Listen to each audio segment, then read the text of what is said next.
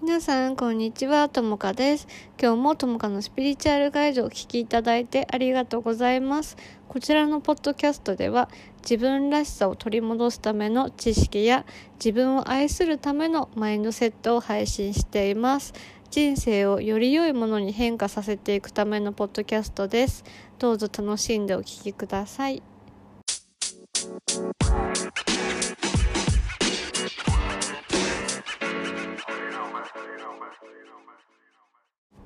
皆さんこんにちは。ともかです。今日も聞いていただいてありがとうございます。ともかのスピリチュアルガイドやっていきたいと思うんですけど今日のテーマは自分に合ってない習慣自分に合ってない考え自分に合ってないこうあるべきっていうのをあの手放してね行きましょう。自分の心地よさをどんどんどんどん選択していこうっていうお話をしていこうと思います。うん、あの私たちって私もそうなんだけど自分と向き合う前ってなんかこうあるべきっていうのにすごく私はとらわれていたのね。で例えば私だったらなんか人の話人の話ってをなんか最後までなんかちゃんと聞かなきゃいけないっていうかあの人からすごく相談されることが多かったんだけどそれをなんだろう自分の体調が悪くてもなんかやり続けなければならないとか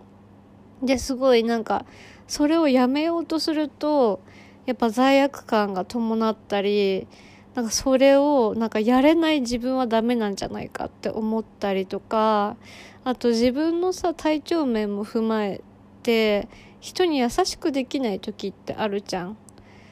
で私はそれをなんか人に優しくできない頼られたらなんか答えることができない自分がダメなんじゃないかみたいな自分最低だぐらいに本当に思っていたのね。うんでも本当の心の声を聞くとそれを何て言うの無理にやらせるってさこうあるべきって無理にやらせるっていうのはなんか自分の心を虐待してるのと一緒なんだよね。うんだからその今までそのこうあるべきって思ってやってきたことって自分にはすごく負荷がかかっていて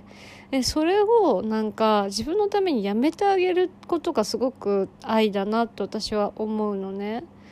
でなんかどんな理由があれなんか自分のやりたくないことをなんか強制させるのってさすごくひどいことじゃん自分で自分のことをいじめちゃってるから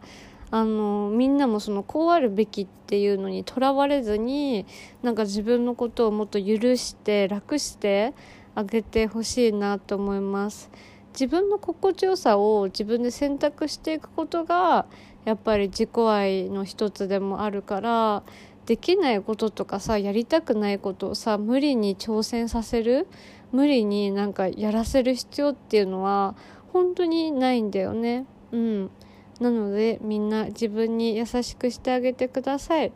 ということで今日も聞いてくれてありがとうございましたともかでした。